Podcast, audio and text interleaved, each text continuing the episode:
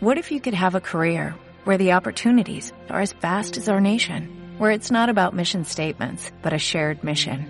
At U.S. Customs and Border Protection, we go beyond to protect more than borders, from ship to shore, air to ground, cities to local communities. CBP agents and officers are keeping people safe. Join U.S. Customs and Border Protection and go beyond for something far greater than yourself. Learn more at cbp.gov/careers. Are you listening? Damn. Uh. Yeah. ¿Qué pasa, goleros? Bienvenidos a un nuevo episodio de Massive NBA, tu podcast de opinión de la mejor liga de baloncesto del mundo. Y como ya sabéis, con vuestro hombre, John Ball. Eh, en, esta, en este episodio, chicos, vamos a hacer la segunda entrega de John Ball de GM. Ahí, suena, guay, suena guapo. Sección en la que me enfundo traje y corbata para dar mi opinión sobre la dirección deportiva de los equipos NBA. En esta ocasión vamos a hablar de la División Atlántica con los Chicago Bulls, Indiana Pacers, Milwaukee Bucks, Detroit Pistons, que tiene tela, y Cleveland Cavaliers. Eh, como ya sabéis, así un poquito para poneros en onda de cómo va estos capítulos, hablaré de lo que han hecho cada equipo la anterior temporada, el roster actual, qué haría yo como GM, esa es el Metal Balls, esa expresión me, me encanta como americana, y en qué me voy a fijar yo en los highlights cuando vea los partidos. Ah, y por último, cuál sería el, el pick y el bust de cada equipo, es decir, la situación más favorecedora y la peor guion mayor cagada. Guión mayor cagada. Dicho esto también, os diré que estos episodios van a ser bastante subjetivos, porque, no sé, creo que es importante hacer un pequeño análisis de todos los equipos antes de, de meternos directamente en capítulos específicos de alguna cagada específica que ha hecho algún equipo, una dirección que no me gusta. Y además me interesa así para hacer un pequeño repaso a todos los equipos de la NBA, de una forma un poquito más masiva, como ya sabéis. Y bueno chicos, dicho esto, deciros que podéis eh, seguir a Massive NBA en iTunes y en iVoox, eh, hacernos una reseña, un comentario, un buen like, los vamos a leer todos y con- contestarlos sin, sin duda alguna. Podéis seguirnos también en Instagram en Massive NBA y en YouTube Massive NBA. Dicho esto, empezamos. Además, estos equipos, la verdad que estaba diciendo, "Va, no me gusta mucho, no me interesa mucho hacer estos equipos, pero joder, conforme he ido haciéndolos, me estaba poniendo aún más cachondo y he dicho, "Buah, va a ser un capítulo increíble. Así que vamos a empezar con Chicago Bulls, con Gar Foreman. Gar Foreman, cuyo equipo anterior, cuyo equipo en la anterior temporada se marcó un 27-55, un, un récord bastante malo. Pero, como ya sabéis, malo se mire por donde se mire, porque para hacer un buen tanking siempre está bien. Bueno, el equipo, el roster está conformado, está, consiste en Chris Thad Slavin, eh, Parker, Markening y Wender Carter Jr. o López, que supongo que empezará a jugar López, como quinteto titular. En el banquillo vamos a tener a uno de esos dos que he mencionado anteriormente, a Cameron Payne, conocido más por sus bailes con Russell We- Russell Westbrook, a Holiday, a Kirk Sampson, que no me, no, me, no me molesta mucho tenerlo por ahí, Valentine, Felicio, Port- Portis, el del puñetazo, a, a mi hombre, eh, ¿cómo se llamaba este? Mirotic, cuyo entrenador es Fred Hoiber. Guay. Dicho esto, ¿cuáles serían mis objetivos como GM? Bueno, vamos a ver. Yo lo primero que tengo que decir en cuanto a Chicago Bulls es que ha sido un equipo que me tengo que quitar el sombrero porque es muy difícil, muy difícil gestionar un equipo en el cual tu, estrella se lesiona, estoy hablando de Rose, y tú decides mantener el equipo, seguir luchando por playoffs y esperar a que ese jugador vuelva en, el, en un nivel parecido a lo que era antes. O sea, no podían ni reconstruir ni podían ir all, all in porque Rose no estaba para ir all in ni mucho menos. Entonces, joder, han seguido haciendo los playoffs, han reconstruido relativamente rápido y tienen un equipo bastante prometedor, sobre todo con la pareja, o con la dupla, mejor dicho, que a mí me gusta más utilizar esa palabra, de Parker, de Parker y Marketing. Me dirás, puto John Ball y Lavin, y yo te digo, no so fast. Bien. Dicho esto, también decir que Horiber es un entrenador que para mí aún no deberíamos juzgarle mucho, probablemente, para mal, porque los equipos no es que hayan, no, es que hayan sido muy buenos, Porque Hoiberg, que es un jugador que le gusta jugar con mucho espacio, pues ha tenido jugadores pues como Rondo, eh, Wade o el propio Jimmy Butler, que no es que sea un excelso tirador de triples. Entonces, bueno, yo si fuera GM, si yo fuera Gar Forman, diría, eh, mi hombre Hoiberg tiene un año más de contrato, en vez de despedirle y buscar una solución más para una, solución más interesante para mis jugadores jóvenes, vamos a darle un año más a ver qué pasa. Y si no, que se acabe el contrato y fuera, porque solo le queda un año más de contrato. Vale. Dicho esto, decir que los jugadores que yo potenciaría si fuera el GM serían Javery Parker y Mark ¿Por qué no Zach Lavin? Porque creo que es un chupón. Ese shout out to Jiménez. No, ahora en serio. Lavin me tiene que demostrar mucho defensivamente y tener un tiro de tres consistente si quiere mantenerse en, como titular en la NBA. Es muy interesante y es muy llamativo ver esos 20 puntos por partido cuando estaba bien, pero eso también te lo puede llevar, dar Jabari Parker y tiene como el doble de cuerpo que él. Así que... Y lo mismo puede aplicarse para marketing. El fichaje de Chris Down me gustó, me, me parece bien. El fichaje, el, el, drafteo de, Carter, de Wendell Carter Jr. es muy bueno. Y aquí decir que creo que Carter, que Wendell Carter puede ser un robo masivo del draft. ¿Por qué? Me dirás tú. Pues yo te lo explico. Wendell Carter estuvo jugando en Duke, como supongo que ya sabréis, si no escucharos el capítulo de, de, del draft que hice con mi hombre Samuels, cuya pareja ofensiva eh, en, en, la pintura era Bagley, que promediaba 20 puntos por partido. Y además teníamos a un tal Grayson Allen, que metía 15 puntos por partido también. Y dirás, joder, ¿y qué me quieres decir con eso? Pues que, Yates, eh, que Carter Jr. llegó a promediar 14-9. Por eso creo que la explosión de este jugador puede ser muy probable este año. Es más, muchos jugadores, en una encuesta que hicimos hace poco y que narramos en el, en el programa, dieron a Wendell Carter como posible rookie del año. Vale. Eh, dicho esto, ¿a quién seguir en los highlights? Pues yo me fijaría en, en tres cosas. En Chris Down, en su porcentaje de tiro, específicamente. En Wendell Carter, evidentemente, a ver si va a empezar a salir de titular. Yo creo que hará la típica de hacer que el rookie se gane sus minutos. No me parecería nada mal. Y por último, me, miraría, me miraría los vídeos de los highlights de, de Bullsport a ver si ha hecho Zach Lavin un mate increíble. Y le dice en la cara a su, a su defensor, no intentes, don't try me. ya os pondré ese highlight en YouTube que eso va a ser increíble. Ya verás cuando vea, hagamos el, la mixtape de Touch Lavin. Bueno, el pick y el bust. ¿Qué sería para mí la mejor situación para Bulls? Pues la verdad es que no creo que sea interesante tanquear, sobre todo porque tienes margen salarial para fichar el año que viene.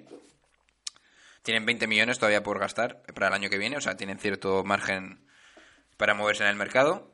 No creo que fichen a ninguna estrella. Y es más, os pregunto yo, ¿necesitan más estrellas o es mejor desarrollar lo que, lo que ya tienes? Porque, joder, Markening tiene muy buena pinta y Jabari Parker, si no se lesiona, es un puede ser un estrellón.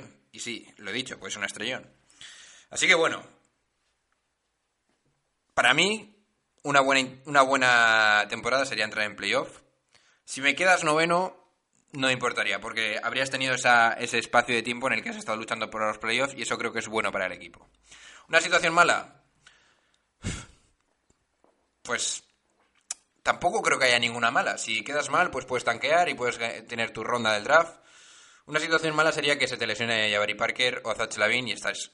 O, o, o que ya está lesionado y, y empieza a cundir el pánico, empiecen a despedir gente y yo creo que es lo que menos le interesa a Chicago Bulls. Así que mi hombre Gar Foreman, mantén la calma, la cabeza fría y vamos al siguiente equipo. Indiana Pacers, con mi hombre Chad Buchaman.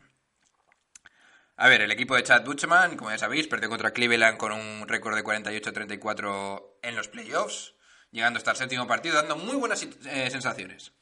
En el roster tenemos a mi hombre Collison, Oladipo, Evans, supongo que saldrá, de titular, aunque no lo tengo muy claro, Young y Turner. Puede ser que salga McDermott o Bogdanovich, probablemente Bogdanovich, como titular y no me parecería mal tampoco. O incluso Cory Joseph. Así que en el bench tenemos Joseph, Evans, Bogdanovich, McDermott, McDermott Doc, Sabonis y Kyle O'Quinn, que me parece buen fichaje. ¿Qué es lo que haría yo como GM? Vale, pues para entender un poquito esta situación tenemos que hablar del salario, cosa que estoy intentando evitar para no volver loca a la gente, pero creo que esto es interesante. Los Indiana Pacers solo tienen comprometidos para el año que viene 42 kilos, o 40 42 millones, por así- eh, mejor dicho. Es decir, es una situación incluso mejor que la de los Lakers con un espacio salarial para fichar a dos All-Stars. Ojito. Entonces, ¿cómo enfocaría yo esta temporada? Pues yo me centraría en desarrollar a Oladipo, que se gane su sitio en la NBA, a Turner y que por fin, de una maldita vez, demuestre sus expectativas y llegue a esas expectativas. Mantendría la idea de mi hombre Macmillan, porque es un muy buen entrenador. Y si acaso intentaría desarrollar también a Sabonis para que acabe siendo el sustituto de Young, como a la pivot titular. Porque me parece que es un tío que tiene cabeza como su padre. Vale. eh, es un poco difícil pronosticar algo para este equipo porque tampoco me parecería mal que tuviesen un poco de tanqueo en caso que se te desee algún jugador importante. Porque a este equipo le pones una estrella más y esto puede explotar, ¿eh? Te lo digo. Puede ser, y sobre todo con la base de jugar juntos con la, con la metodología de Macmillan.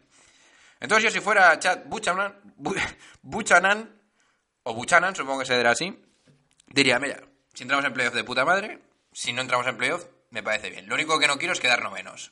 Eso sería una cagada supina. ¿En qué me fijaría yo? En los highlights. Pues vamos a ver. Sobre todo en la defensa de Turner, porque me parece un pilón defensivo. Espero que se convierta en, se convierta una especie de pivot de estos modernos, pero con mano. Eso sería bastante interesante. Me fijaría también en Bogdanovich, porque es un tío que si te gana un partido en, en playoffs hay que fijarse en él. Y a su vez eh, en los mates de Oladipo, porque Mr. 360 me parece un buen tanker. Vale, mejor situación. Pues hombre, puede ser hasta terceros, ¿no? ¿Por qué no? Podrían quedar por encima de uno de estos tres equipos de más, al- más altos en la tabla, como puede ser Filadelfia. No les veo por encima de Boston Celtics, pero quizás sí de, de Raptors, en caso de que se vaya todo al sur, en esa expresión de Go South. Y bueno, ¿qué quiere decir que vaya mal el tema? y bueno, pues básicamente es eso. Mm, me parece un buen equipo indiano, un equipo sólido. No creo que la líen. Y no sé, me gusta el equipo.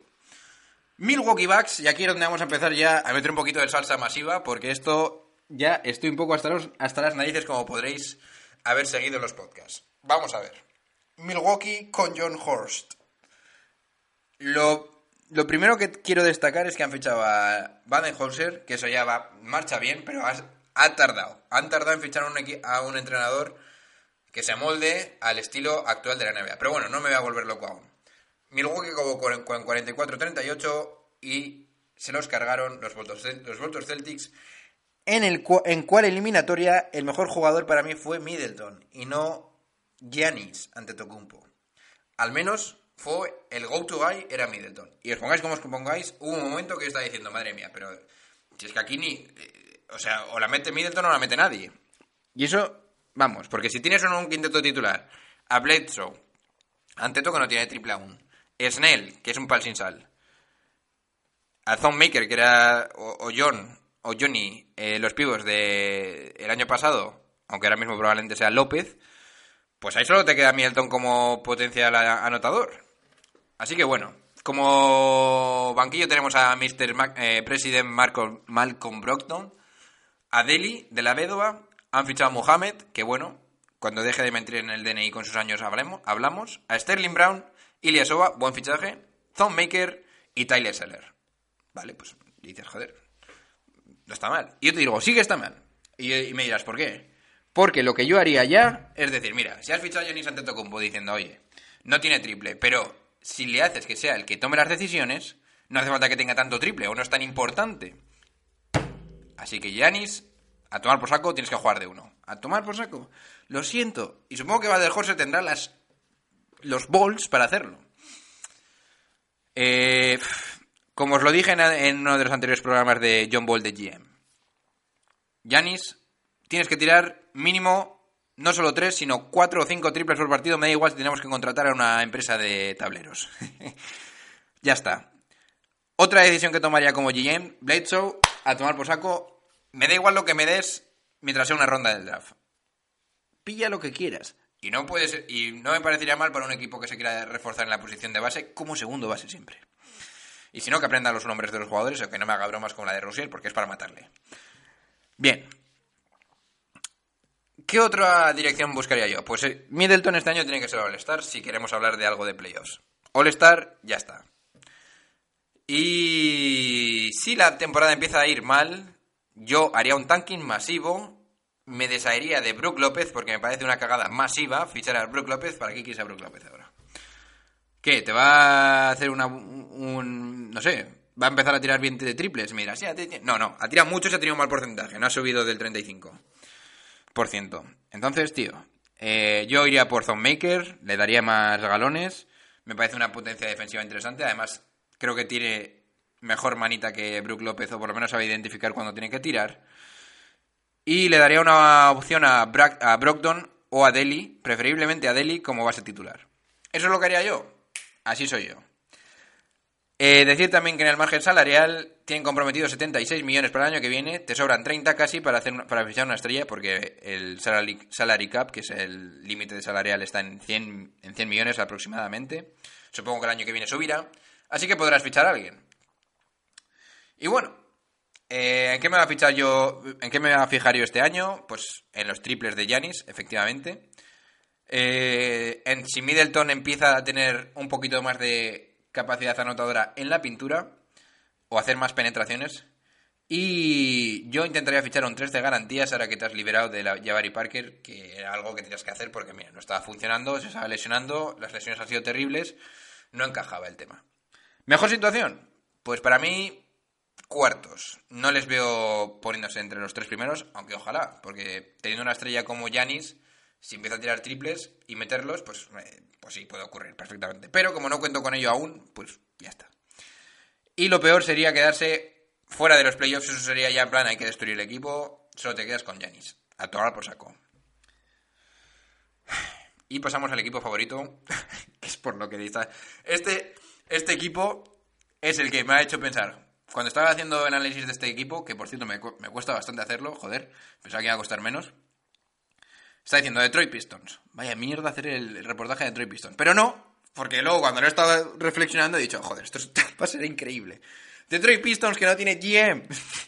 Son, están tan mal que no quiere ir nadie a ser el GM de Detroit Pistons. El año pasado quedaron 39-43, fuera del playoff. La peor situación que puedes tener en la NBA, porque no tienes ni buenos picks, ni tienes el, el dinero que te da entrar en playoffs. El quinteto es Drummond, Griffin, Johnson, Bullock y Reggie Jackson. El bench es Calderón, que ya, a ver, vamos a ser sinceros, no está para nada ya. Galloway, Can- Kennard, Luke Kennard, Robinson tercero y mi hombre Zaza, Pachulia. Así que me postulo como GM de los Detroit Pistons. Si me estáis escuchando, mandadme, al menos hazme un shoutout, ¿no? Bien, pues a ver, esto es un puto desastre en cuanto a salario, porque tienen, están pagando 120, 125 millones, comprometidos para el año que viene tiene 104 millones, y para el siguiente año otros 67 millones. Normalmente un equipo a dos años vista no tiene más comprometidos más de 30 millones, a no, ser que sean eh, pretendientes al ani- al anillo. O sea, esto es terrible. Tienen que pagar el impuesto de lujo, 20 millones. Esto no hay por dónde cogerlo. Es un equipo que para mí debemos, eh, debemos pulsar el botón de explosión o de implosión, que me gusta más que explosión. si pasan una de las cosas que voy a decir ahora. Primero, que Ray Jackson se lesione. Segundo, que Ray Jackson no sea All-Star. Tercero, que Drummond siga tirando estos melones como, como tiros libres que hace. Ojo, Drummond. Me ha gustado tu mejora en cuanto a distribuidor de balón. Me pones cachondo en ese sentido, pero, tío, eh, yo no sé. Me parece que, o sea, cuando saliste de, del, de la universidad, o sea, de high school creo, además. Además que le, re- le recomendó Greg Monroe, eh, jugador al que le iban a quitar el puesto. Greg, eres tonto, tío. Bueno, bien, vamos a ver. Eh, este tío se supone que iba a ser una especie de Shaq, que se ha quedado casi a Howard. Vamos a ser sinceros. Y encima, con Van Candy de entrenador, pues es que estás condenado al fracaso. Pero bueno, Dramon, mejora los tiros libres, anda.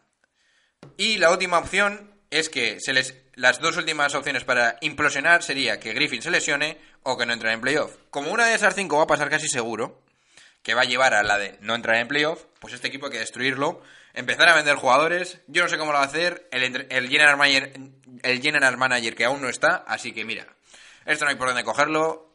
Yo me iría de Detroit y me iría a los Seattle Supersonics y crearía y cambiaría la, franquicia de, ciudad. Porque, como general manager, para los que no sepáis, el fichaje de Blake Griffin, que no tenía mucho sentido deportivamente, estuvo eh, desarrollado para intentar traer a gente a la cancha. Tío, pues es que es un mal mercado, más un mal equipo, más un proyecto que deportivamente no funciona, porque tienes dos jugadores interiores, pues tío, yo intentaría jugármela con Blake Griffin de, eh, de base, no, sino de jugador que tome las decisiones en ataque, de playmaker, que no es decir que suba el balón, sino que te, eh, tome las decisiones, ya está, no os volváis locos, porque me acuerdo que un día dije, Blake Griffin de base, en lo que me está refiriendo es que moviera el balón él, que tuviera el balón en las manos, que tomara las decisiones él, vaya, básicamente. Y ya que estamos por pedir que no quede, intentar sacar un poquito de orgullo y hacer una versión 2.0 de los Bad Boys. Y, para eso os recomiendo escuchar el, episodio de mi hombre Big O de Isaiah Thomas. ¿Por qué? Te preguntarás. Porque tienen a Zaza.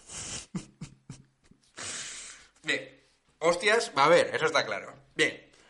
¿A quién seguir? Pues evidentemente los tiros libres de Drummond. Si me hacen un 60% te suicídate o afeítate los hombros.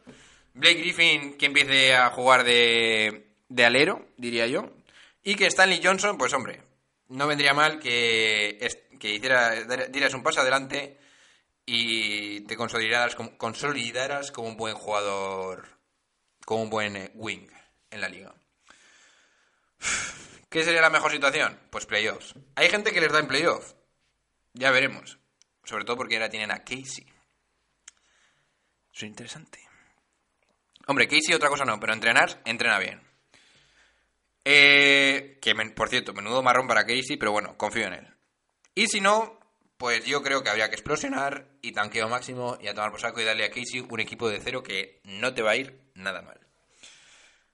Eh, y por último, Cleveland Cavaliers, que está diciendo, joder, ahora sin LeBron no... Pues sí, sí, esto tiene miga y ya vais a ver por qué. El año pasado perdieron en las finales contra Golden State Warriors con un 50-32 de, de victorias de derrotas. Su general manager, que me quito el sombrero, Kobe Altman, sobre todo por la dirección el año pasado de conseguir no traspasar tu octavo eh, número del draft y reforzar el equipo. Actualmente el roster es Thompson, Love, Osman, Hood, Sexton. Espero, supongo que Sexton y Osman se tendrán que ganar el puesto, pero espero que queden así. Y en el bench tenemos a Hill, Clarkson, Corbin, Corber Smith, Sam Decker, que me mola, y Larry Nance. Por cierto, ver el highlight de, esa- de Sam Decker de cuando tira al suelo a Tatum. Uh, madre mía. Bueno, eh, al principio estaba diciendo yo, mm, joder, vaya putada ser el general manager porque tienes más dinero comprometido que la de Dios. Pero, por otro lado, digo, no es tan malo porque tienes un montón de jugadores que supongo que eh, serán objetivo de ciertos equipos que querrán, que quieran reforzar la plantilla de cara a playoff. Porque tienes a Corber, a Clarkson, a Hill, a Smith y a Larry Nance, aunque yo no vendría a Larry Nance, y por cierto a Thompson también, que pueden ser buenas incorporaciones para, para equipos de playoff. No me digáis que no. Y si te dan un pick aceptable, pues yo los cambiaría, la verdad. Deportivamente intentaría potenciar a Sexton. Creo que puede ser un mini Westbrook en potencia. Y por cierto, tiene mejor mecánica, que no mejor tiro. No, no mete tantos que como Westbrook, pero la mecánica me está molando. Eh, también le daría galones a Osman, porque ha mejorado también el tiro. No me parece mal. Y además es un jugador alto que, que por cierto, le molará mucho esto que le voy a decir, que voy a decir yo a mi hombre Vico. Creo que puede llegar a ser un 3 de garantías, por no decir All-Star, ¿eh? Fijaros lo que os estoy diciendo. Además es un tío con muy buena cabeza. También le daría una oportunidad a Rodney Hood, en plan, oye, este jugador se suponía que iba a ser un All-Star. Igual te sale bien la jugada esta vez, con menos presión, tal, bueno. El único problema que le veo a todo esto es qué chorra, para qué chorra has, firmado a Kevin Love por tanto dinero. John Ball, eh, la voz que me vendrá seguramente en cierto momento de Samuels. Cuando tienes una estrella, la tienes que fichar. Y da igual, si la tienes a tiro, la fichas y, y fuera. La NBA está, funciona así. Y no es tan descabellado que lleguen al playoff. Si Kevin Love, improbable. Decir que también Kevin Love, pues igual ahora mismo es el mejor alápigo del este. Porque ¿quién tenemos? A Blake Griffin y al Horford, ¿no? Poco más. Pero diré yo que creo que es el momento de... O sea, si tenías que decidir si ficharle o no ficharlo, yo hubiera no, yo le hubiera no fichado porque, yo qué sé, es el momento de pasar página, de pasar página de las finales, de estos últimos cuatro años que han sido buenos, han llegado a las finales con LeBron, han sido buenos, ganado un anillo, bueno. No sé, creo que le has fichado para demasiados años y no sé si Kevin Love va a dar tanto nivel. Supongo que sí este año y quizás el año que viene, pero no sé si va a mantener el nivel dentro de 3-4 años y ya le están saliendo un poquito las canas. Pero bueno, como se sacó de la, unas de la manga tan masivo Kobe Altman eh, y la dirección deportiva el año pasado de, de los Cleveland Cavaliers, eh, eh, marcándose un año bastante bueno en cuanto a despachos, pues dije, pues mira, si lo haces, pues te respeto, tienes mi respeto. ¿A quién seguir? Pues mira, yo me voy a fijar sobre todo, no tanto en los highlights, sino en el box score de Kevin Love, porque preveo un 30-30 masivo todos los días. sobre todo en el este, que se va a poner las fotos. Esto va a ser increíble. ¿eh? Espero que Colin Sexton no me decepcione. Puede ser hasta posible rookie del año. Y me voy a fijar también la dirección en las oficinas de cara a los finales, a febrero, cuando empiecen a moverse el bacalao para los equipos de playoff. No descarto que LeBron James meta mano por ahí. Y se traiga a... Espero que no se traiga a Smith, pero un Corber, Mm, why not? Bien. Y nada, chicos. He terminado mi análisis de General Manager de John Ball de GM. Me ha gustado bastante este capítulo. eh, sobre todo para daros y darme una perspectiva bastante buena de en qué situación están los equipos. Porque, bueno, todo el mundo habrá visto análisis de eh, cómo está el roster, cómo se espera que los equipos queden. Pero yo qué sé, yo creo que esta, este tipo de información de una perspectiva más de GM a todos nos ayuda a entender un poquito más los equipos y espero habernos aportado un poquito más de, de conocimiento NBA, a ese vasto conocimiento que tenéis ya todos. Y bueno, nada, chicos. eh, como siempre, deciros que nos podéis apoyar en YouTube, Instagram, Massive NBA Official y darnos un like y comentarios en iTunes y en iVoox. Lo vamos a contestar todo. Yo contesto todo, me da igual lo que pase. Y nada, se despide de vosotros. Pasad un buen día. Vuestro hombre, John Bull.